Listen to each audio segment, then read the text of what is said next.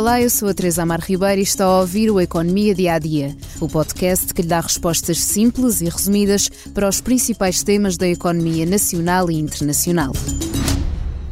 Foram três meses, 46 audições, 170 horas e resmas de depoimentos e documentos da Comissão de Inquérito à TAP.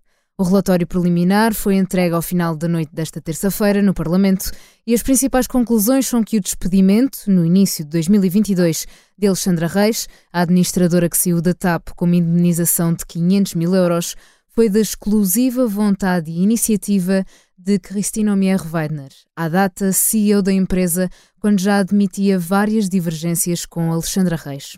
Por isso, no relatório redigido pela deputada socialista Ana Paula Bernardo, o governo sai ilibado do caso. Além disso, não foram deixadas críticas a Pedro Nuno Santos nem às decisões tomadas através da aplicação WhatsApp. Também foi posta de lado a possibilidade de a saída de Alexandra Reis da TAP estar ligada à sua posterior ida para a empresa estatal NAV. Concluiu-se ainda que a capitalização da TAP através dos fundos Airbus teve permissão da par pública, mas o documento que seguiu para o Tribunal de Contas não é o mesmo, Falta, exatamente, a referência aos fundos da Airbus. De fora ficou o episódio do computador roubado nos desacatos no Ministério das Infraestruturas, que envolveu Frederico Pinheiros e a chefe de gabinete de João Galamba, bem como as ações das secretas para recuperar o portátil. A relatora do documento justifica a ausência ao escrever que o assunto não constitui o objeto da comissão de inquérito e deve ser acompanhado nas sedes adequadas para o efeito. Também não foi abordada a reunião entre Christine, as equipas do governo e um deputado da bancada socialista um dia antes da sua audição parlamentar. E de fora do relatório ficou ainda o tema da reprivatização da TAP. A deputada Ana Paula Bernardo deixa 13 recomendações a empresas públicas, governantes e ao funcionamento das comissões de inquérito. Entre os avisos, a relatora escreve que o governo deve usar canais formais na relação com as empresas públicas e garantir a melhoria da articulação entre a tutela financeira e setorial.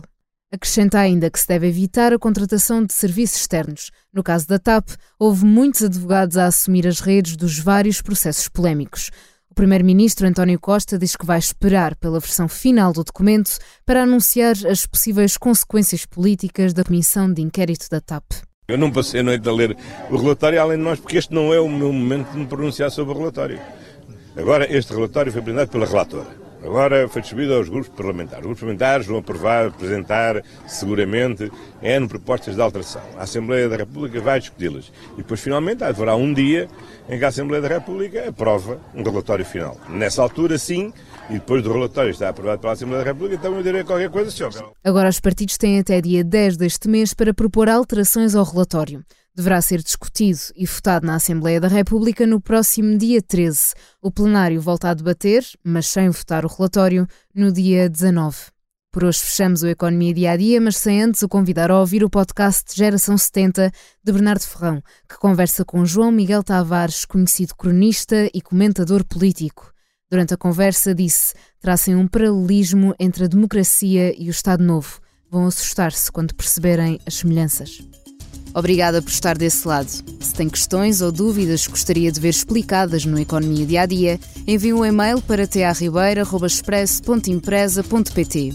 Voltamos amanhã com mais novidades económicas.